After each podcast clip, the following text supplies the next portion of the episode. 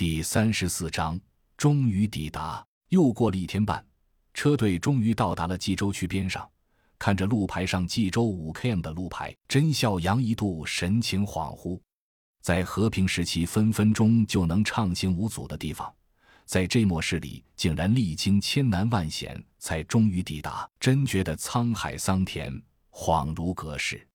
正在感叹之际，对讲机里突然传出急促的声音。前方转盘发现大规模废弃车辆堵塞交通，周围有大量丧尸聚集，这是唯一通过途径，全员做好战斗准备。这是头车 SUV 里刘亮的声音。这个尽职尽责的哥们一如既往坚守在岗位上。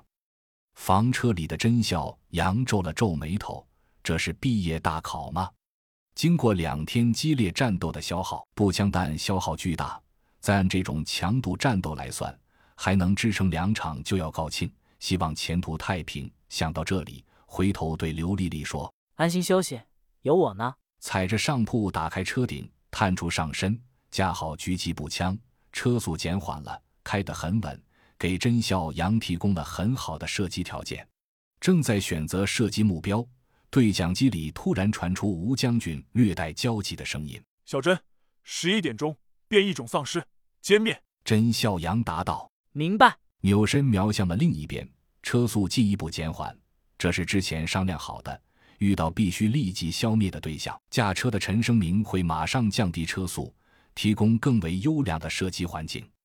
甄孝阳在瞄准镜里搜索着，啊，原来是一只召唤师，这家伙好狡猾，总是在其他丧尸后面隐没，哭声却毫无阻碍地吸引着周围的丧尸。怎么办？尝试着开了两枪，一枪打中了召唤师身前的胖子丧尸，一枪打在他肩膀上。这货更猥琐了，干脆不露头。甄笑阳有些着急，突然他脑子里灵光一闪，在对讲机里说道：“我将采取破坏性手段打开缺口，消灭变异种丧尸。所有车辆做好加速通过准备。”对讲机里传来三声：“明白。”甄笑阳定了定神。右眼继续贴上瞄准镜，这次瞄准的不再是某一只丧尸，而是变异种丧尸聚集处路当中的一辆大型客车油箱盖。砰！一枪没有着火。砰！第二枪，油箱开始漏油。砰！